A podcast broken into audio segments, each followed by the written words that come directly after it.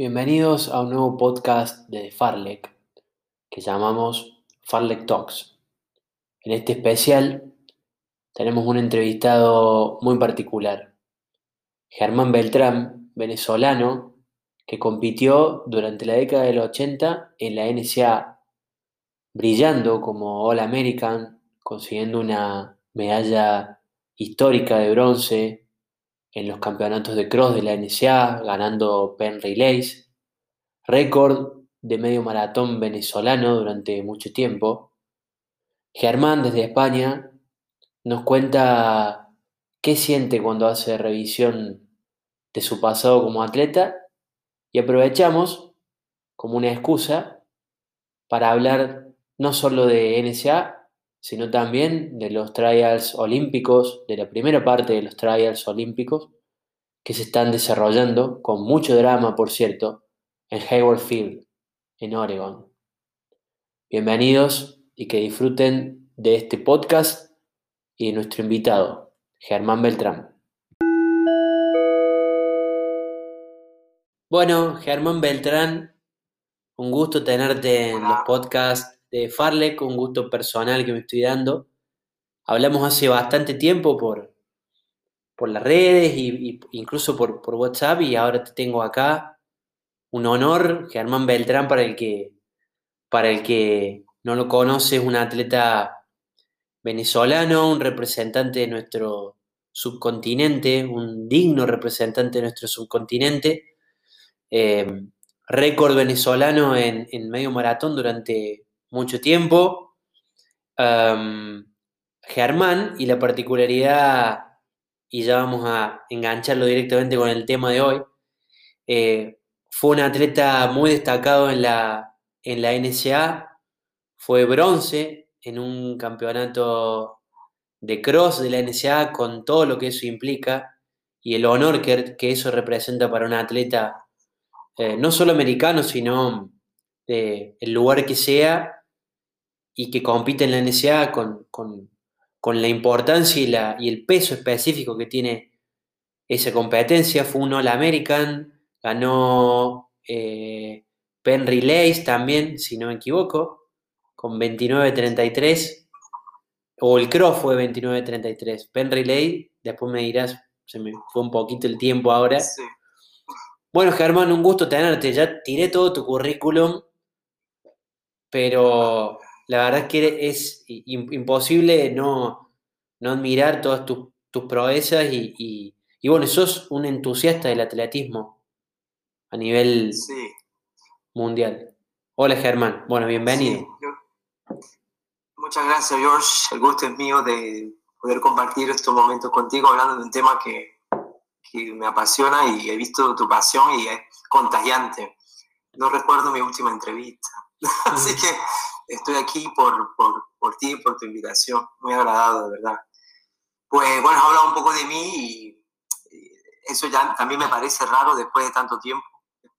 Eh, hablar de, de, esa etapa de, de, mi vida. Mis hijos son jóvenes, poco la conocen también, ¿no?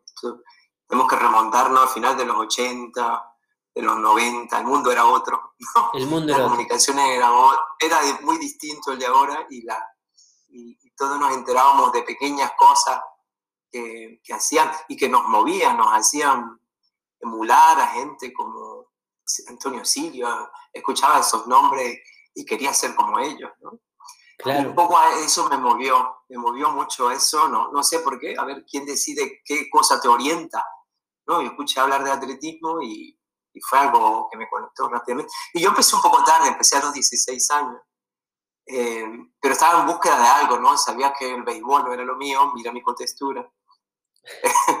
en Venezuela se juega béisbol, primer deporte. Claro. El fútbol, el fútbol, luego me mudé a una zona de, de Venezuela donde el fútbol es primer deporte, pero bueno, hay miles.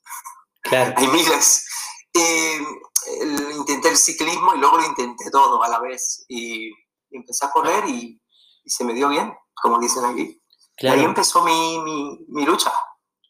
Con 16 años empecé a correr en Venezuela.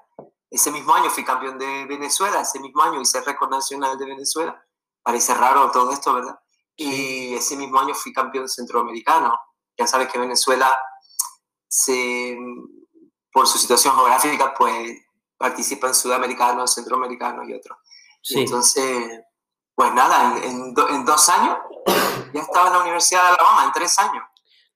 Porque tuve la suerte de, conocer mucha gente. ¿no? Ahí te, ahí te hago un, paréntesis para mm. consultarte. ¿Por, ¿Por, qué la NSA en ese momento? Porque hoy, con, el avance de, la, de, la, de las conexiones, la hiperconexión, uno está, el atleta digo, está mucho más permeable a, mirar lo que pasa en Estados Unidos, pero imagino que, en la década del 80, donde, donde bueno, las comunicaciones eran más esporádicas, más escasas, si bien la globalización ya estaba... Sí, si bien la, globalización ya, ya comenzaba, o mejor dicho, daba sus, sus primeros consistentes pasos, bueno, obviamente era mucho más complicado. ¿Por qué la NSA? ¿Por, por, qué Alabama? Me imagino que aplicaste y entraste. ¿Cómo fue el choque con, con, ese sistema tan mm. diferente al nuestro? Fue una combinación de cosas, como, como casi siempre. Todo. Eh, primero yo participé en el, campeonato, el primer campeonato mundial juvenil de atletismo en Grecia. Si no mal no recuerdo, fue en 1986 y fui séptimo en el Campeonato del Mundo juvenil en 1500 metros.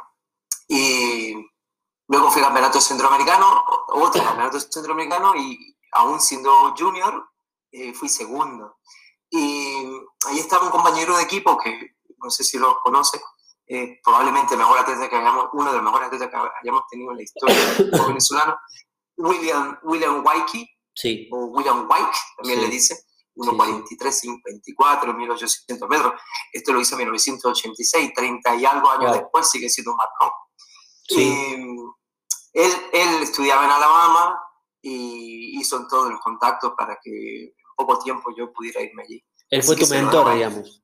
Él fue tu mentor. Sí, él fue. Sí, él trabajaba de hecho en la universidad, así que todo fue bastante fluido. Claro. Y ahí comenzó. Claro, yo, él me hablaba de esto y es verdad que yo tenía otras proposiciones varias otras universidades, el mundo se abría todo esto. Y ya había unos corredores allí, este,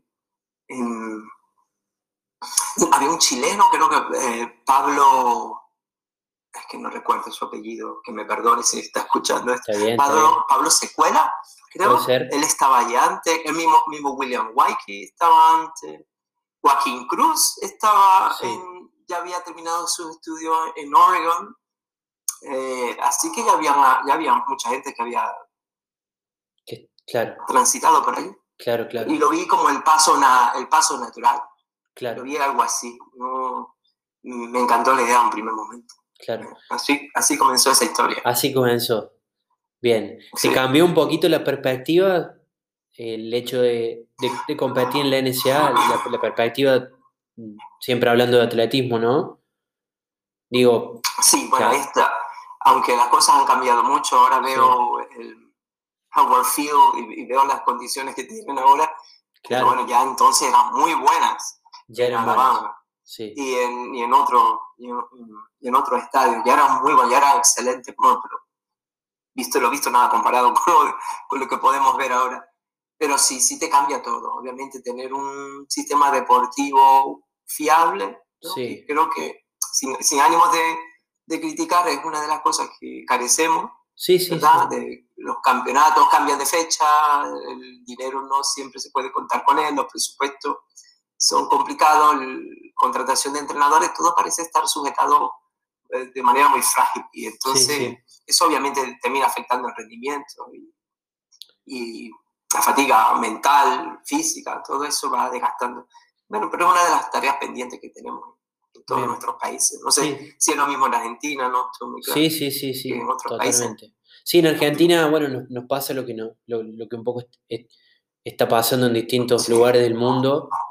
Eh, si bien el desarrollo del deportista ha avanzado mucho y tenemos grandes talentos y tenemos prospectos que son cada vez más interesantes, no ha cambiado el tema del, del, del apoyo económico, el, el, el, apoyo el apoyo socioeconómico hacia, los, hacia los deportes que no sean los deportes más populares.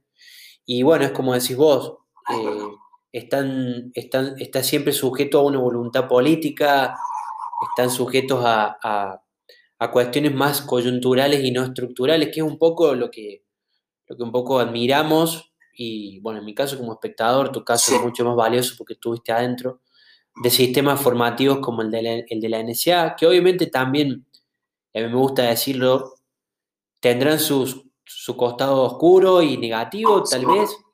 Y bueno, ha habido en los últimos años, sobre todo, una discusión sobre salud mental muy importante que, que- que está llegando a la NSA también, que un poco salió de deportes más individuales y, y ya profesionalizados y, y ha llegado a la NSA que si bien tiene eso que es para, que para mí es hermoso, que, que- que mantiene la, la- el, ¿cómo decirlo? Mantiene eh, el, am- el ama- amateurismo del deporte, pero a la vez también exige a sus deportistas, o a sus estudiantes, mejor dicho, como deportistas profesionales, ¿no? Y un poco ahí la balanza puede desequilibrarse un poquito a veces, y ha habido casos de deportistas que, que en el último tiempo un poco han, han planteado esto de, por ahí, bueno, excesos de, de, de parte de algunos entrenadores de la NSA y. Pero bueno, en fin, eh, creo que... Sí. como lo- sí, no, te escucho, te escucho. Ibas a aportar algo. No, sí que es, es bastante exigente, es Sí. muy exigente. El sistema competitivo, vamos, viajas probablemente en cross country, pues que haga seis o siete fines de semana por fuera. De, Claro. Eh, lo- se repite la misma, más o menos estamos hablando de 21, 21 22 fines de semana que no, que no tiene. Pero bueno, yo, en- en- tomando todo en consideración, yo, lo normal es que sean bastante justos contigo.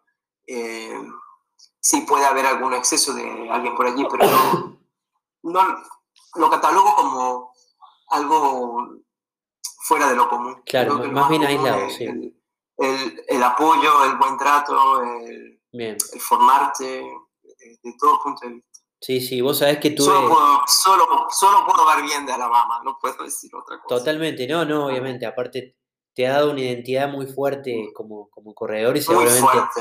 Hasta hoy, hasta hoy lo, lo llevo muy como bien, persona, como lo persona. Sí, Sí, sí. Vos sabés que, vos sabés que mm, hablando de eso, em, es, es tal cual, me- lo que escucho en vos, lo que veo en vos, que un poco lo, lo mismo charlaba con, con Mario García Romo, eh, atleta español que, que- que- que, bueno, que, que tuvo una temporada brillante en NCA, Brillante. es eh, realmente el futuro de, de España, tu país de adopción. Eh, y un poco lo veo en vos también, es que, que- que, bueno, obviamente la, la, la NSA como sistema también te da valores y te da herramientas y te da propósitos como persona, como estudiante. Ya vamos a hablar, nos vamos a meter de lleno, pero en el caso reciente de Isaiah Jewitt, corredor de 800 metros, que, que llegó eh, segundo detrás de, de- de Clayton Murphy. Y Isaiah decía en la conferencia posterior, cuando le preguntaban, bueno, decía que estaba súper emocionado, súper feliz de lo que había hecho, que, que estaba muy bien, obviamente física eh, y mentalmente, pero que en ese momento estaba pensando que tenía que volver a su hotel eh, para eh, ponerse a estudiar porque tenía que dar una presentación de 10 páginas para su Un, universidad. un ensayo, tenía que escribir Un ensayo, creo no le había- que- que no le había extendido el plazo. Sí, Tremendo, ¿verdad? que no le habían... mejor ejemplo, ¿no? Yo digo, pues ahí, ahí en ese punto, ¿no? Dice, bueno, todo el plano filosófico que significa el atletismo, que parece alguna idea muy abstracta, unido a todo este tema físico, ¿no? De, de transformarte, y con este montón de responsabilidades, desde ahí se puede hablar. Y yo creo que eso, cualquier cosa que diga, jamás se va a acercar a ese momento Claro, de, de- de cómo exponer esto, qué significa ser un atleta de alto rendimiento en ese sitio. ¿Quién mejor que eso? Digo yo. totalmente. No, nadie, no, no es mejor que dos, un ejemplo, pero para, para Sí, un ejemplo bien gráfico de, de- de lo que, Sí, se- de, sí, de- lo que significa Sí, el porque, deporte. Sí, te escucho, te sí, escucho. porque podemos abundar en palabras y estas cosas, ¿verdad? Pero yo creo que eso, Héctor, eso que un ejemplo perfecto de, Sí, de lo que es eso. sí, sí, sí. Que dicho sea de paso, hay varios atletas de, de NSA que han logrado su ticket olímpico, ¿no? Y un poco, un poco me parece que, que- que- que también los valores precisamente del olimpismo están un poquito representados en, en el sistema NSA, ¿no?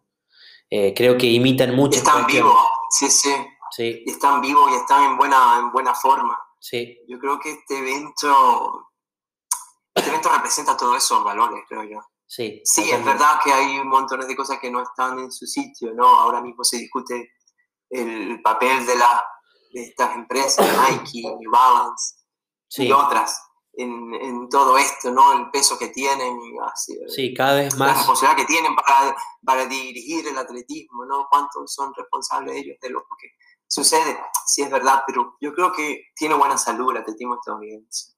Tiene buena salud. sí. Sí, por, sí. lo, por lo que vemos. Y cuando hablo de este tipo universitario estadounidense, pues que, es que, claro, ahí tenemos que incluirlos a todos estos montones de países que aportan a atletas a las universidades. Totalmente. Nosotros En en mi equipo Argentina. sí. Alabama, Alabama en ese entonces te puedo hablar que atletas de este nivel, Pauline Davis de Bahamas, Sí, récord, eh, eh, campeona olímpica en 200 metros, eh, de Bahamas, eh, pero tenemos atletas de Nigeria, Faith de Nigeria, medalla de bronce, del 4%. Entonces son atletas olímpicos que conviven contigo, totalmente. que, eh, Totalmente. que van a clase contigo, que ahí están todos. Sí, sí, Es una experiencia magnífica, sí. como, como pocas, como Sí. pocas. Sí, sí. Creo que hay muchas cosas para, para imitar, obviamente, con, con nuestras propias realidades en Latinoamérica, pero sí hay valores que se pueden imitar tranquilamente, ¿no? E inclusive mejorar, ¿no? Sí, sí. Con nuestra propia Sí, idiosincrasia. ¿por qué no? Sí, ¿Por qué no? Claro. sí, sí. ¿Por qué no? Eh, nosotros tenemos talento increíble en toda Latinoamérica, lo hemos visto por muchos años. también. Totalmente, sí. Acá en Argentina Eh, tenemos varios deportistas que, que están, varios deportistas, Sí, en sí. realidad varios chicos que están estudiando y están desarrollándose también deportivamente en, en universidades. La tenemos a Inés Macadam en Ohio, eh, Ana Kirilov, que me parece que está en Iowa, eh, creo que está en Iowa. Y ahora Dylan Van der Hoek, un chico que, que, que es obstaculista, que, que es de 3.000 con obstáculo, que es un gran, una gran promesa de nuestro atletismo doméstico, se va a estudiar a California. Sí, sí, creo que, que, que, que la NSA, como un poco pasa en el resto de los deportes eh, norteamericanos, bueno, obviamente no en todos, pero quizás se me ocurre así, para trazar un paralelismo con un deporte muy popular, la NBA se está globalizando cada vez más. Ya en tu época era un lugar de recepción de un montón de, de talentos de otros lugares, pero creo que ahora cada vez más, producto, bueno, de la hiperconectividad que existe, eh, del consumo de datos eh, masivo que existe y que hace que muchos chicos eh, vean como un progreso natural, así como lo viste vos hace 30 años, el paso al, al deporte universitario, ¿no? Ojalá tuviéramos en nuestros respectivos países, bueno, no sé cómo es el caso de España, el caso de Venezuela, sí, lamentablemente creo que, que, debe ser bastante parecido al nuestro, pero bueno, la universidad aquí un poco está relegada a, que no es poco, porque en Argentina tenemos el sistema de educación pública que no es menor, pero está eh, supeditada a, la educación formal y no al desarrollo de, de- de otros valores que son como angulares en, la, en el desarrollo de la persona, como es el deporte, ¿no? Pero no sé cómo será en, en España. To- Totalmente de acuerdo. En España la situación es similar. A ver, hay, algunas universidades que tienen una política deportiva un poco más visible, pero, pero no, es, no es muy diferente a lo que estamos acostumbrados.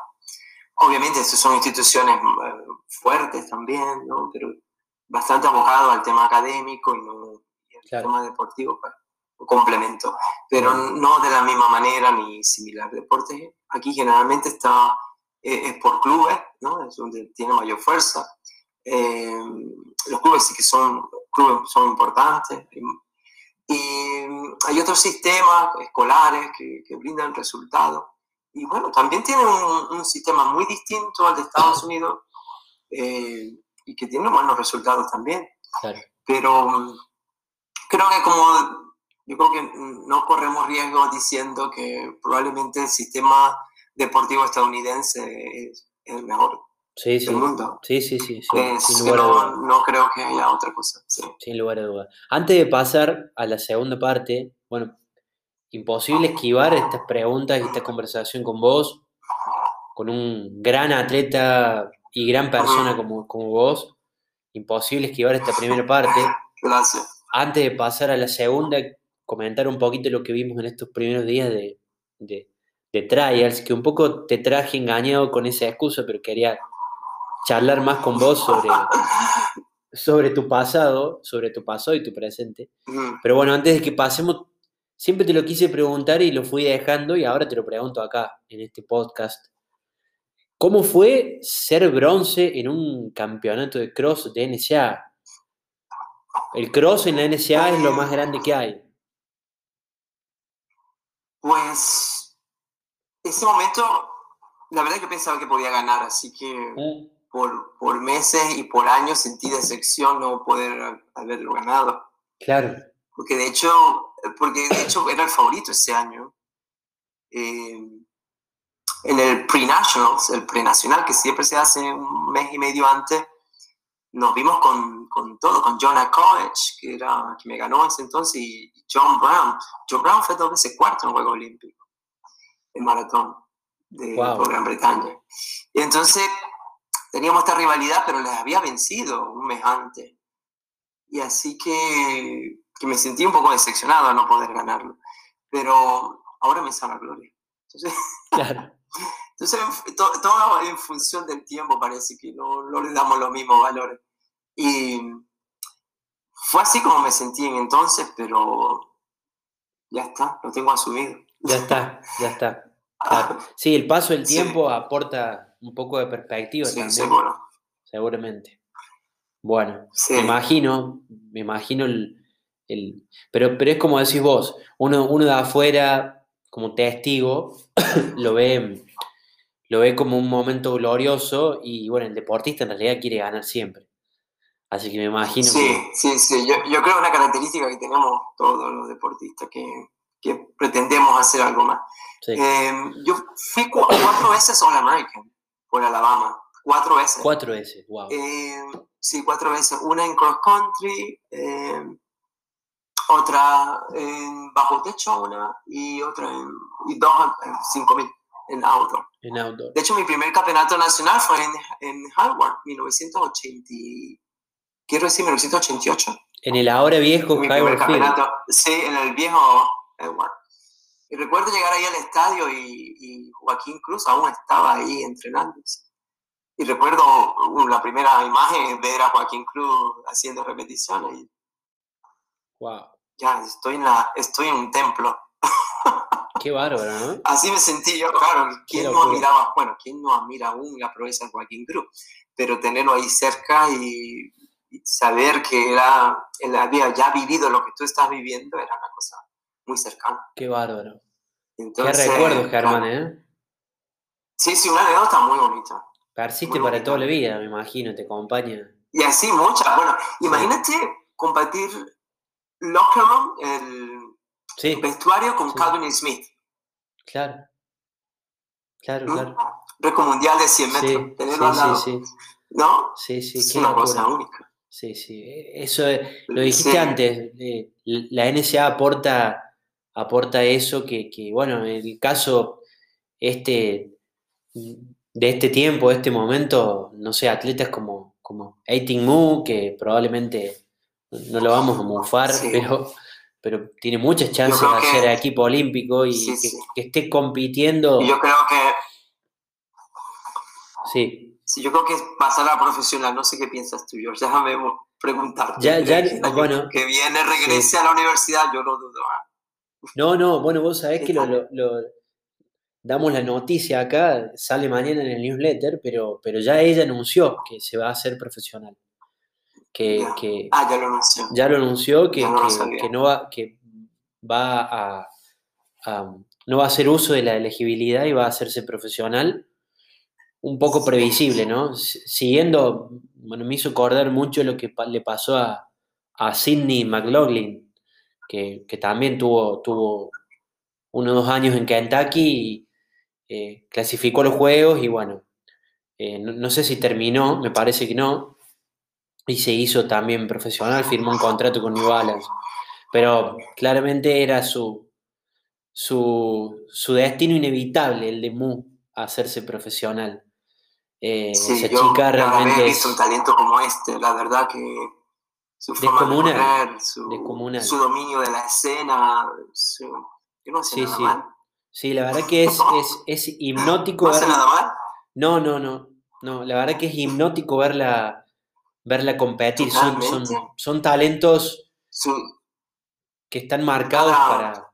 40 años veremos a sí, sí, bueno, en el caso también de, de, de, Kerry Richardson, también, más allá de que es otro perfil y mucho más irreverente, mucho más eh, ostentosa, exuberante, mucho más provocativa. Más típico de la velocidad también. Más típico de la velocidad, pero nadie puede negar que, es un talento inconmensurable, que, bueno, recuerda a, bueno, no sé, a velocistas como, como Florence eh, Joyner Griffith, ella, ella misma ha dicho que, que un poco la, la, la, imita en su forma. Hizo 10.64. 10.64 en un, en un preliminar. Es impresionante. Es una locura. sí. sí, sí. Una locura. Perdón mi, mi tos. Em, perdón mi tos post-COVID. Em, bueno, Germán, contame ahora sí. Pasamos a, hablar específicamente de los trials. Contame qué, qué estuviste viendo, con qué te quedás, actuaciones, resultados que te impactaron, momentos.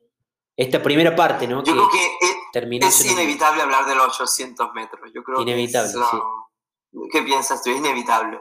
Sí, sí, sí. Yo creo que lo de Donovan Bracer es una de estas cosas que, que, puede pasar en el atletismo, ¿no?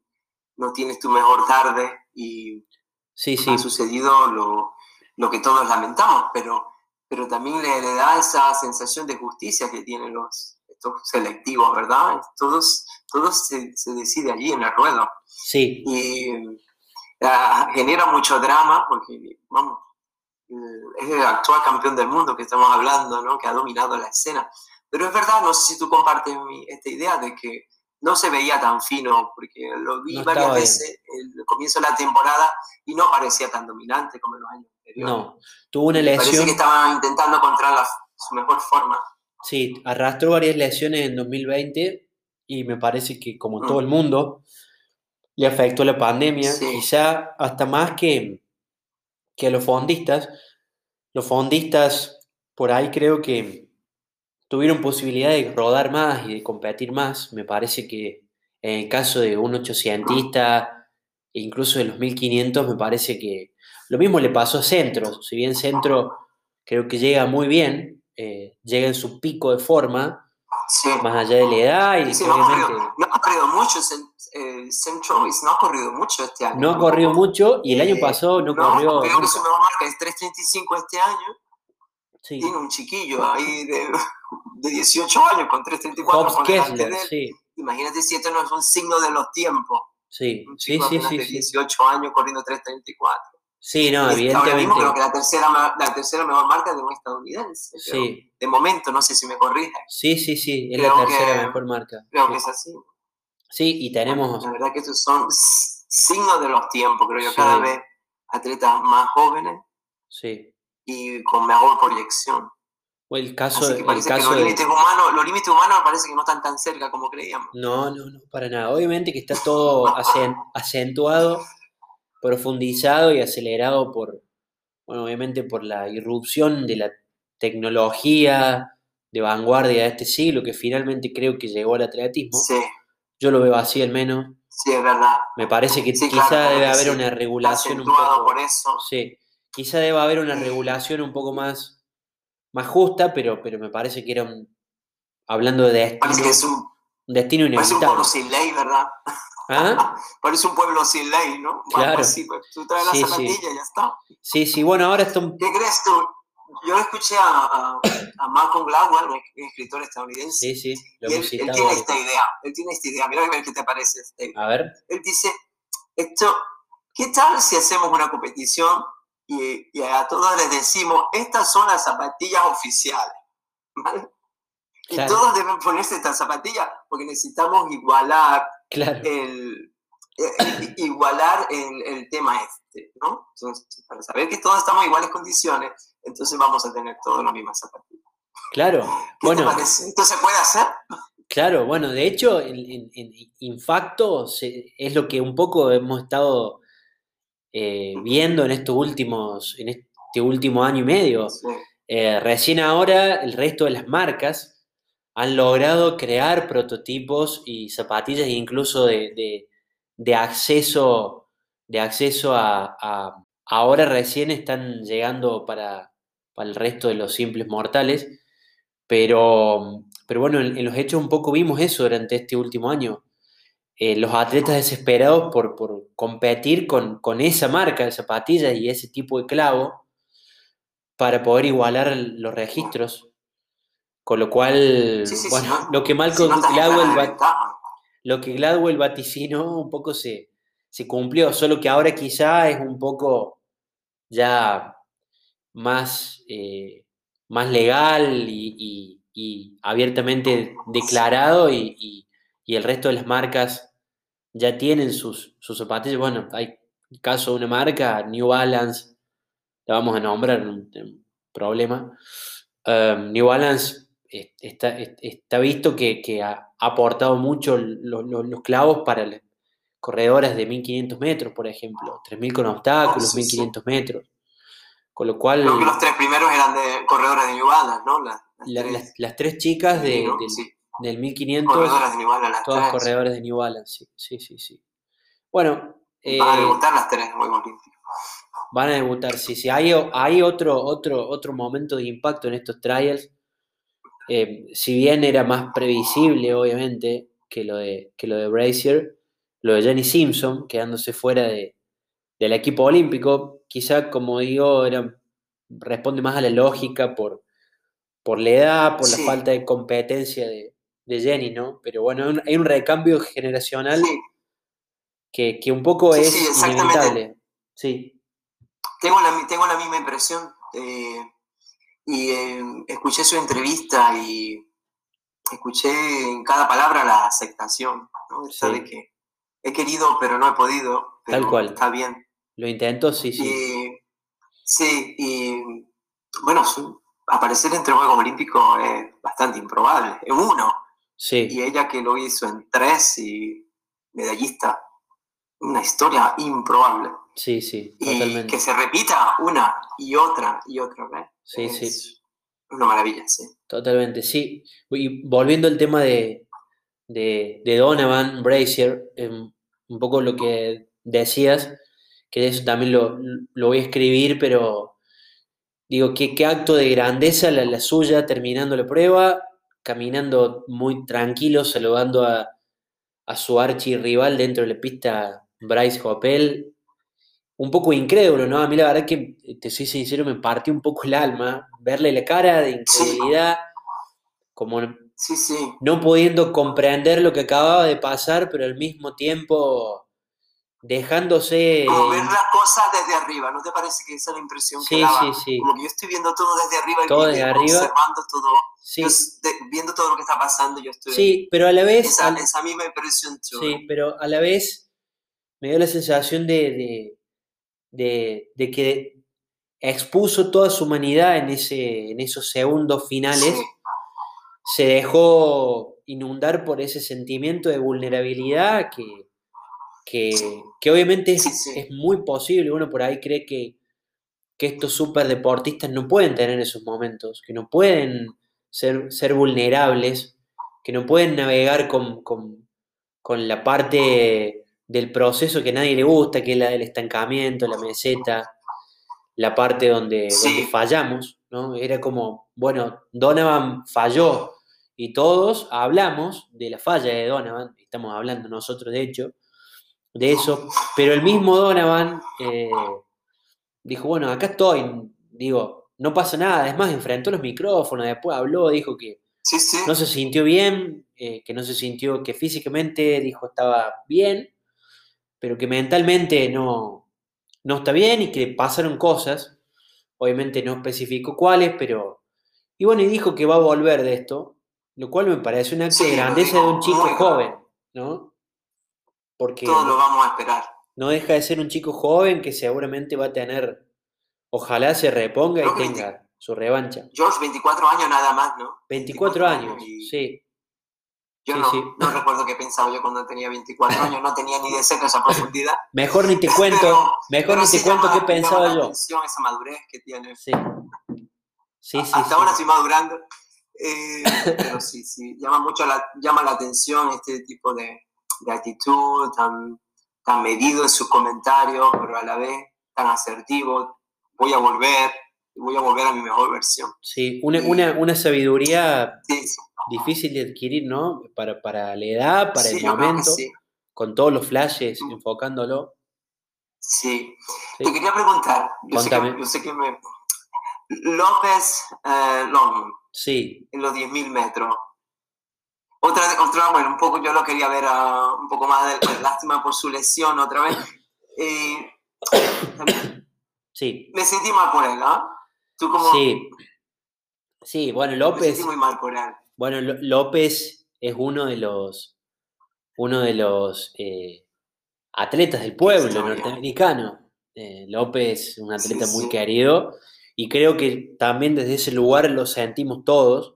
Yo también Sí, me sentí sí. un poco mal por él.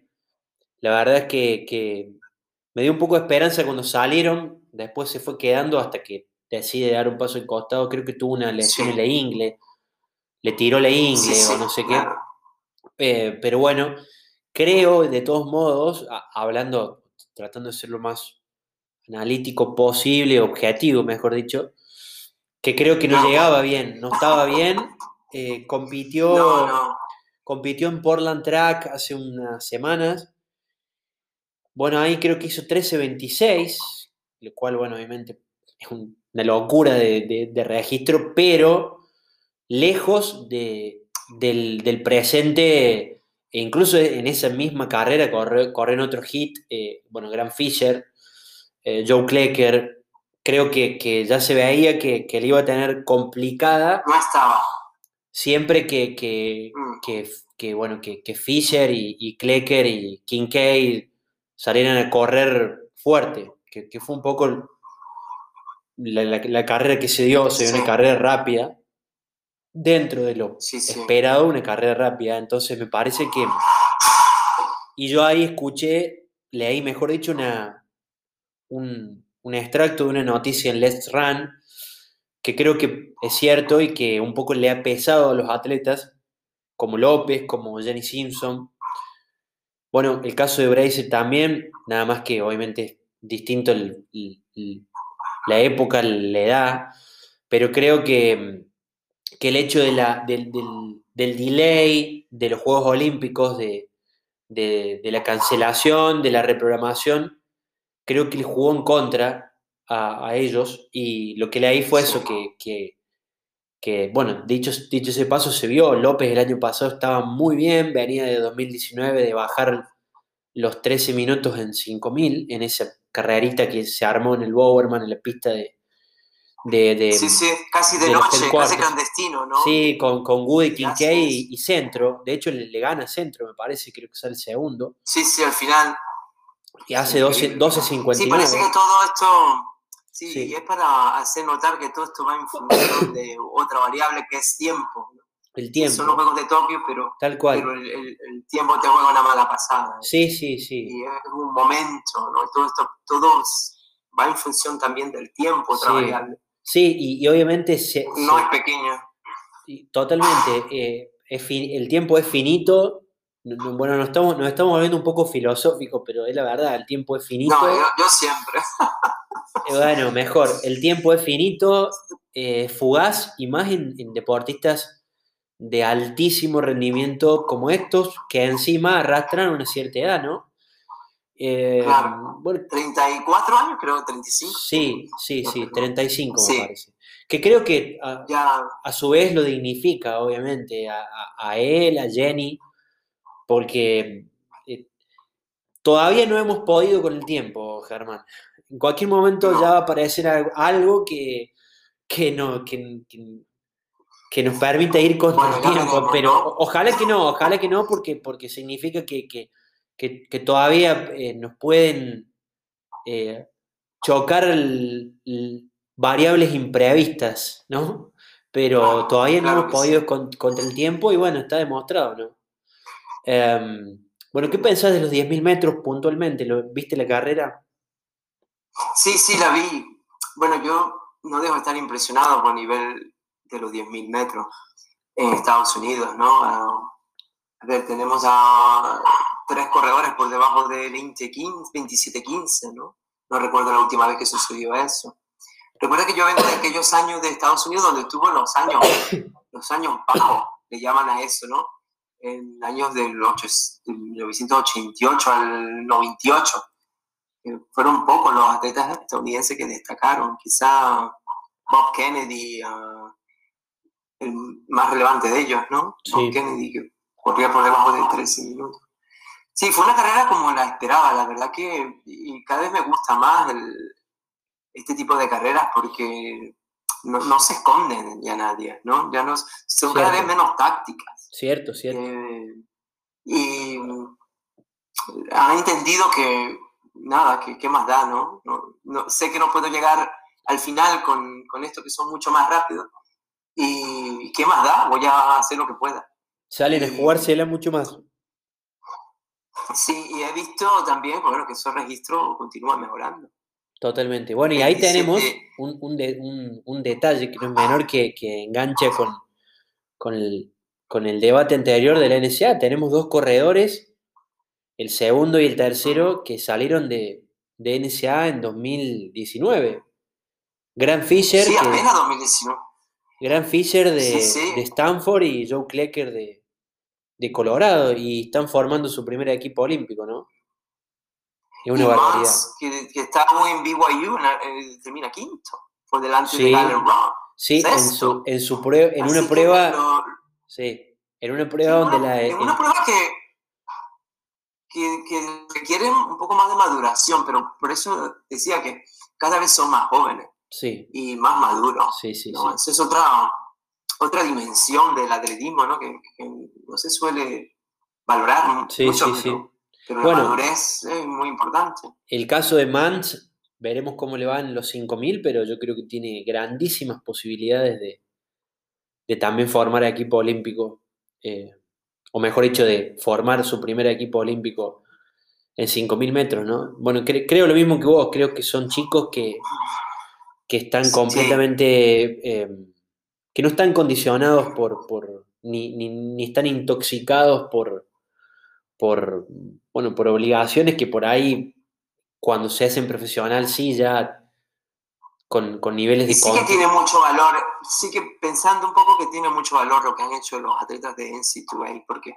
vamos, vienen de una temporada totalmente atípica, ¿no? Sí. una temporada bajo techo, seguida por un intervalo corto de cross country, sí. y luego 12 semanas de de al aire libre, seguidas por un campeonato nacional y luego es una temporada extenuante. Hablar de ello ahora, estar al, tanto de tantos números es imposible. Sí, Muchísimas carreras que han hecho y mantener esta forma competitiva hasta el final y, tener posibilidades casi en julio, después de unos meses de esto, eh, es increíble. Es fantástico. Bueno, el caso ya lo mencionamos de, de Isaiah Jewitt en el 800. Te quiero preguntar, te quiero preguntar, hablando del tiempo, mm, bueno, ya íbamos a ir a ese tema, ¿hay alguien que ha vencido el tiempo contra todo pronóstico? ¿Qué me contás de Alison Felix formando su quinto equipo olímpico, primero desde que fue mamá? Sí, bueno, a esos que derrotan esa, variable o por lo menos la minimizan o la dejan congelada, pues bueno, eso, eso es solo admiración. Sí, admiración. Sentir, ¿no? sí, sí. Eh, en mi tiempo veíamos a, ¿recuerdas a Carlos López, portugués? Sí, sí. Colgarse la medalla de oro con 37 años en el maratón. Sí. O sea, que ya decíamos, pues entonces se puede, ¿no? se puede. Pero son muy pocos, la verdad, los que pueden vencer eso. Sí, sí. Sí, son, eh, son casos, son casos, casos que pareciera que están marcados, obviamente que, que, que eh, cada uno es dueño de su propio destino, ¿no? Y la verdad que la... Sí. Yo lo que digo, y, y también anoche me puse a escribir sobre el tema, que lo de Felix, independientemente de lo que logró en, en, en los trials hace unos días, independientemente de su registro, porque hace un registro que no, obviamente no es de sus mejores, 50 y pico, sale segunda detrás de Conner a Hayes, pero creo que... Eh, ambas madres, ¿no? Ambas madres. El valor de, de Allison, creo que lo vimos hace un par de años cuando, cuando se puso la bandera de la lucha por la igualdad en el deporte eh, femenino, ¿no? Y bueno, se paró frente a un gigante como era su, ex marca de indumentaria, de la cual ella era una de las insignias, y creo que el valor de ella lo, vimos ahí, digo, la verdad es que si, si no formaba parte del equipo olímpico, al menos para mí, eh, no pasaba nada. Creo que son, son casos que exceden completamente la disciplina misma. Una victoria moral, además, ¿no? Cuestión moral, una ética. ¿no? Una, una, victoria, a ver, me he ganado el ticket a los Juegos Olímpicos, pero también una victoria moral. ¿no? Totalmente. Es algo muy difícil de conllevar también, ¿no? La, la maternidad con alto rendimiento es una cosa que, es muy difícil. Sobre todo, sobre, todo, sobre todo en épocas donde, bueno, como decíamos recién, los chicos corren cada vez más fuerte, hay atletas que, están en un, gran nivel y, así todo prevalecer después de, años complicados donde no compitió relativamente hace poco. Y, que no hay, y que no hay garantía. Bueno, quizás eso es lo que nos lleva a todos a amar tanto el deporte, porque luego puedes trabajar mucho y no hay garantía de que puedas formar el Totalmente. equipo. Totalmente. Entonces, bueno, lo mejor es, eso precisamente, de que no hay garantía es lo que nos atrae tanto. Claro, totalmente. Sí, eh, esa, esa, esa dinámica de lo, de lo impredecible, de lo impensado, ¿no? Sí. Es así. Bueno, otro caso, otro, otro caso, el... Perdón, ibas a decir algo. No, no, adelante. Bueno, eh, gracias. otro caso, digo, el de Trayvon Brommel, ¿no? Que, que, también forma su equipo, forma un nuevo equipo olímpico después de, de años donde en Río lo vimos que se lo llevaban en una silla de ruedas em, por la lesión en la final y, no compitió. durante, Sí, no compitió durante esos dos años que, siguieron a, los Juegos y remonta en 2019, arranca de nuevo y gana con muchísima autoridad em, corriendo en 986 unos 100 metros, venía de correr 9.77 hace unas semanas. Eh, la verdad que también lo de Bromel es, impresionante, ¿no? Em, creo que en estos trials se está dando una particularidad que es que, que, tenemos para analizar tanto los prospectos más jóvenes y la generación anterior, digamos, eh, si bien ya hay un recambio, no termina de, de, soltarle la mano, ¿no? Eh, eh, a, claro. Y siguen cosechando. es, un, es, un, tiempo especial. Y, algo que hablabas tú que yo comparto mucho es que a veces también la, las dificultades te hacen más fuerte, mucho más fuerte. Sí, por supuesto. Digo yo esto, a, veces que creo que esto va a sonar como una crítica, a lo mejor lo es. Eh, que creo que a veces hay mucha insistencia en que, en que las cosas no, no nos superen, ah, especialmente a los jóvenes, creo que eso... Sí. eh, y, y sí, te va a superar las circunstancias y vas a sufrir, la vas a pasar mal, pero vas a aprender mucho. Totalmente. Y te va a hacer más fuerte. Somos más valientes de lo que creemos, yo creo. Totalmente, sí, hay una, hay una versión que un poco eh, nos infundan quizá los medios, los medios, quizá el pensamiento de época, hay una versión a la, al temor, ¿no? Eh, que- al a, eh, sentir temor, sentir miedo, sentir que somos vulnerables, sentir que, que estamos expuestos a la, a la, a la incertidumbre, pareciera que está mal, pareciera que, que siempre hay que ir por el camino seguro, por los atajos, que, que si aparecen esos atajos es mejor. Y la verdad es que, que, bueno, que el deporte al menos continúa demostrándonos que aquellos casos que- que prevalecen, obviamente que los hay, también eh, casos fugaces, casos de éxito temprano, pero generalmente nos demuestra a la larga que, que son mucho más importantes las laderas que la cima, ¿no? En el deporte. Um, Totalmente de acuerdo con esa, con esa idea, sí, nos hace más fuertes.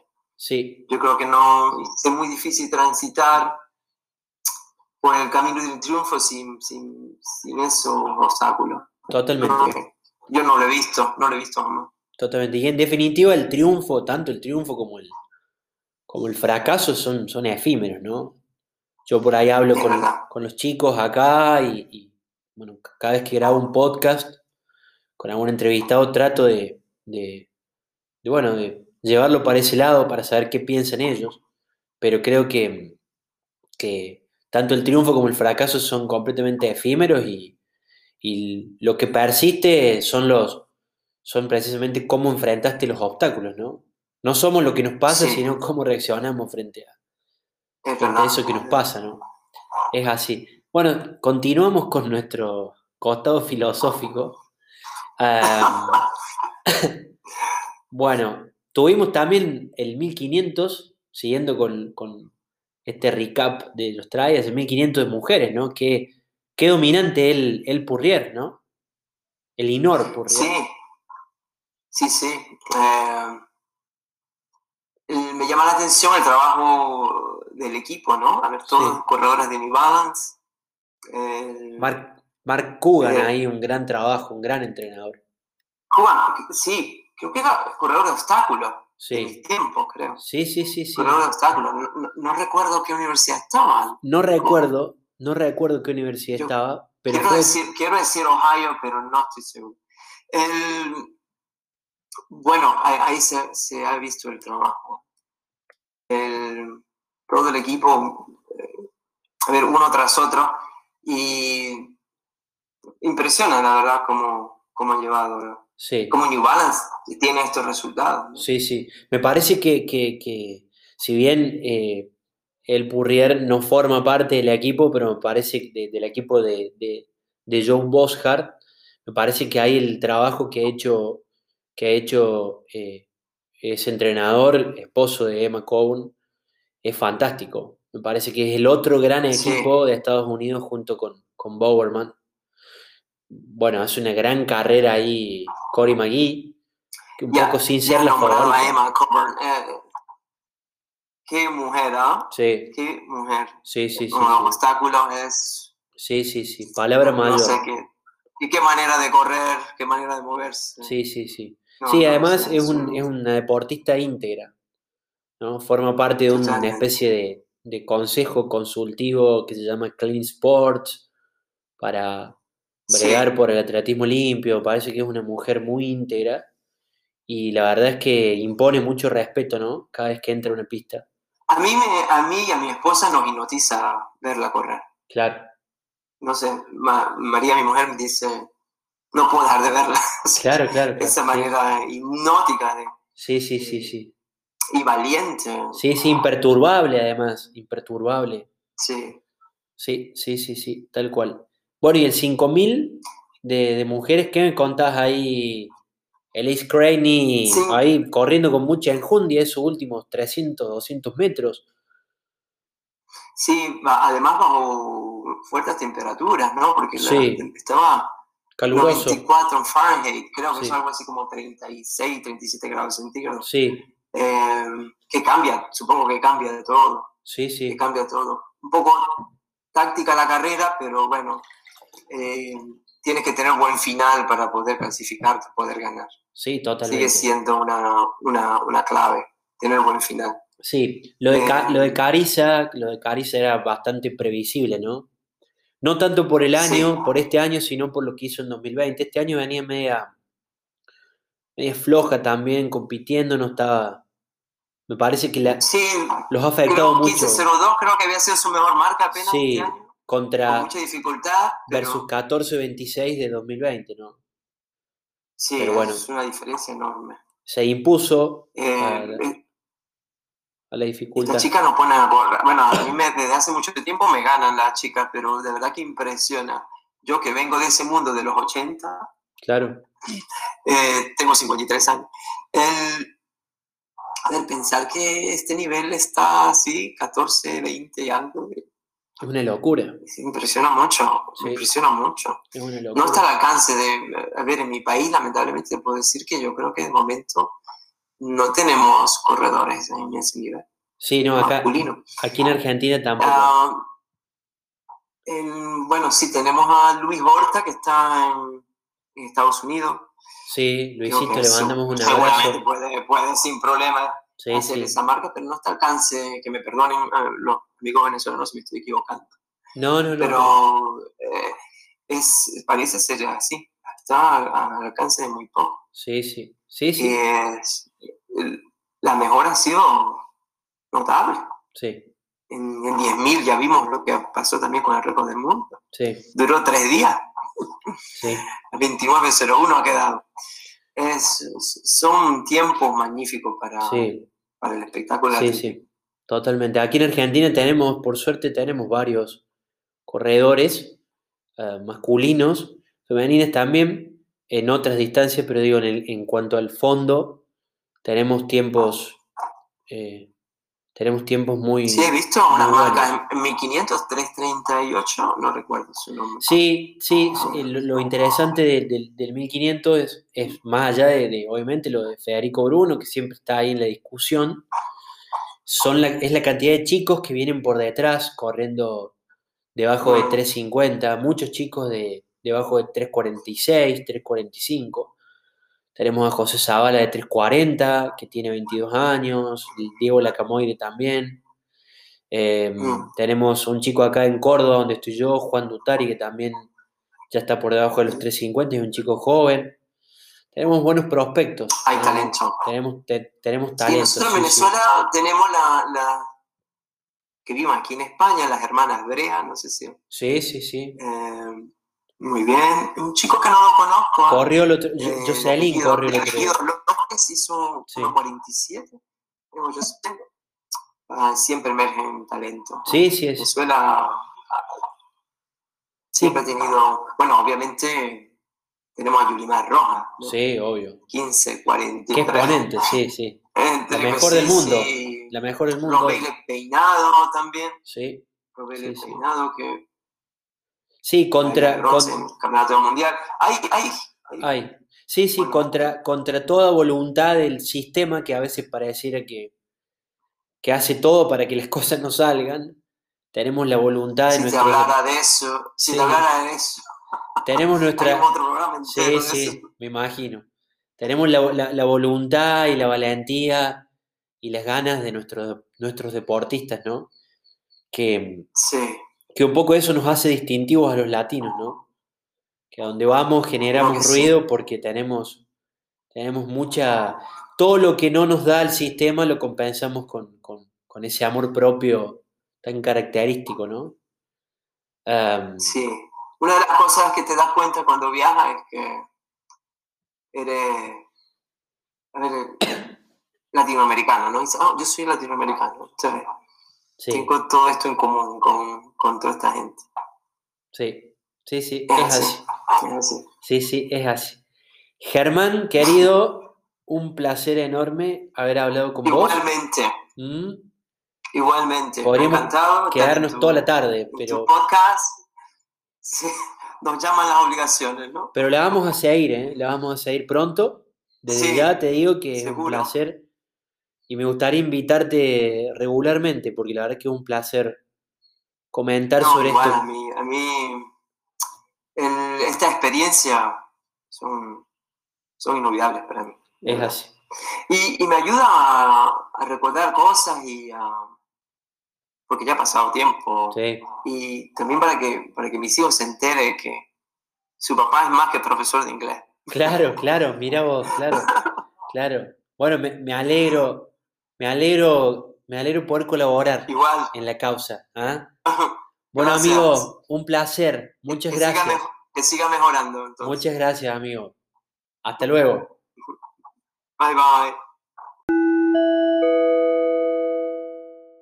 Estos fueron The Farlek Talks. Muchas gracias por escucharnos. No se olviden que pueden seguirnos en nuestras redes sociales, en Instagram de Farlek, en Twitter de Farlek-oc y también pueden visitar nuestra página web www.de-farlek.com. Hasta pronto y muchas gracias.